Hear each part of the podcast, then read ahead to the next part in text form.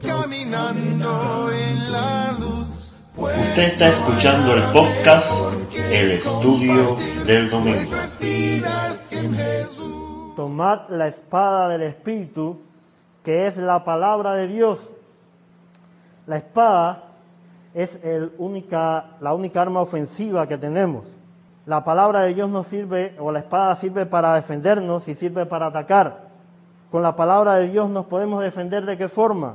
¿De qué forma Jesús se defendió de la tentación que puso el diablo delante de él? Con la palabra de Dios. ¿De qué forma nosotros nos podemos defender de las tentaciones y las piedras de tropiezo que pone el diablo en nuestro camino? Con la palabra de Dios. ¿Y cómo podemos usar la palabra de Dios como arma ofensiva cuando nosotros salimos con el apresto del calzado de- de- del Evangelio de la Paz a predicar ese Evangelio? Cuando nosotros le hablamos a otras personas que están bajo el dominio del diablo acerca de lo que Dios ha hecho por medio de Jesús con ellos. Estas son las armas que Dios ha puesto en nuestras manos para que las usemos, para que avancemos con ellas y podamos defendernos en todo momento. Pero falta una cosa, y es que un soldado solo no es nada. Un soldado solo no es un ejército. Y esto es lo que nos va faltando en esta historia. No estamos solos. El versículo número 18 nos va a decir, orando en todo tiempo con toda oración y súplica en el Espíritu y velando en ello con toda perseverancia y súplica por todos los santos. El ingrediente que falta aquí es lo que todo ejército necesita para maniobrar. La comunicación, orando en todo momento, con todo tipo de súplica, todo tipo de oración. En todo momento necesitamos estar en comunicación con el jefe, con Dios. Y por otro lado, tenemos que estar en comunicación con mi hermano, porque Él está al lado mío peleando la misma batalla que yo estoy peleando. Y si no sé qué le pasa, si no sé qué problemas tiene, si no sé qué enfermedades, si no sé contra qué se está fajando Él, no puedo orar por Él delante de Dios y decirle, mira a mi hermano que está pasando por tal cosa, sé con Él y ayúdalo a Él. Dice Pablo, y por mí, y aquí está el ejemplo, no solo es orar por mí, es comunicarme con Dios, es orar por toda la iglesia, porque todos estamos en el mismo campo de batalla. Y fíjense lo que hace Pablo, y por mí a fin de que al abrir mi boca me sea dada palabra para dar a conocer con denuedo el misterio del Evangelio. Y aquí tenemos el ejemplo de un líder.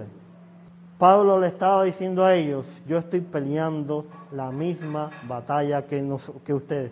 ¿En qué condición estaba Pablo cuando escribe esta carta? Estaba preso. Y usted cuando se imagina en alguien que está preso, ¿por qué usted piensa que va a orar un preso? Porque lo saquen de la cárcel, porque el castigo no sea el, el peor, porque pueda ser libre. Sin embargo, este preso que es Pablo, ¿por qué le pide a sus hermanos que oren? Porque siga peleando, porque siga anunciando el Evangelio para que las personas lo puedan conocer a través de él. Esa es la oración de un líder. Él no pidió, oren por mí, por la cárcel, porque salga pronto. Oren porque el Señor me permita estar firme y mantenerme en la lucha. Continúe predicando y enseñando el Evangelio.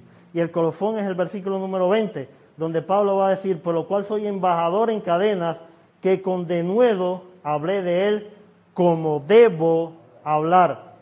Él dice, embajador en cadenas, los embajadores de aquella época andaban con cadenas, pero de oro, en su cuello, en sus manos, llenos de joyas hermosas.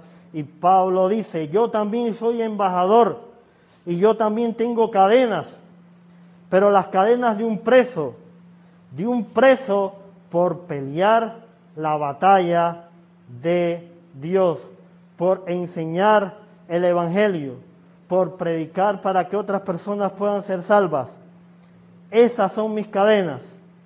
Esa es mi riqueza. Y Dios permita que lo pueda continuar haciendo porque eso es lo que tengo que hacer. Esas son las palabras del apóstol. Dios le bendiga, mis hermanos. Continuamos con la serie sobre Efesios capítulo número 6, versículos del 10 al 20, que fue predicada como un solo estudio, pero que hemos dividido en partes para nuestro podcast.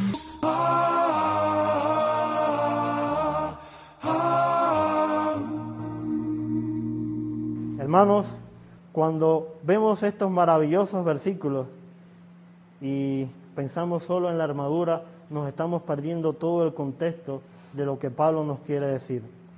Pablo nos dice, la única forma de estar firmes es que dejemos que Dios nos fortalezca. La única forma de estar firmes es que nos pongamos la armadura que le pertenece a Dios, que sepamos usarla como conviene. La única forma de estar firme es que sepamos que no estamos solos, que el que está a mi lado está peleando junto a mí y es mi hermano y es mi compañero de batalla y debo orar por él y yo sé que él orará por mí.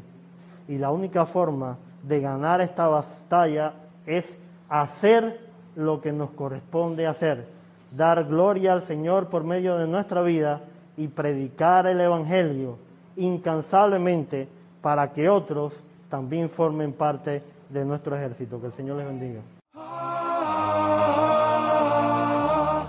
Le esperamos el próximo domingo. Si desea nos puede contactar a través del correo compartiendo estudio gmail.com o seguirnos en Facebook o Telegram como compartiendo estudio. El Señor esté con nosotros. el Espíritu Santo compartiendo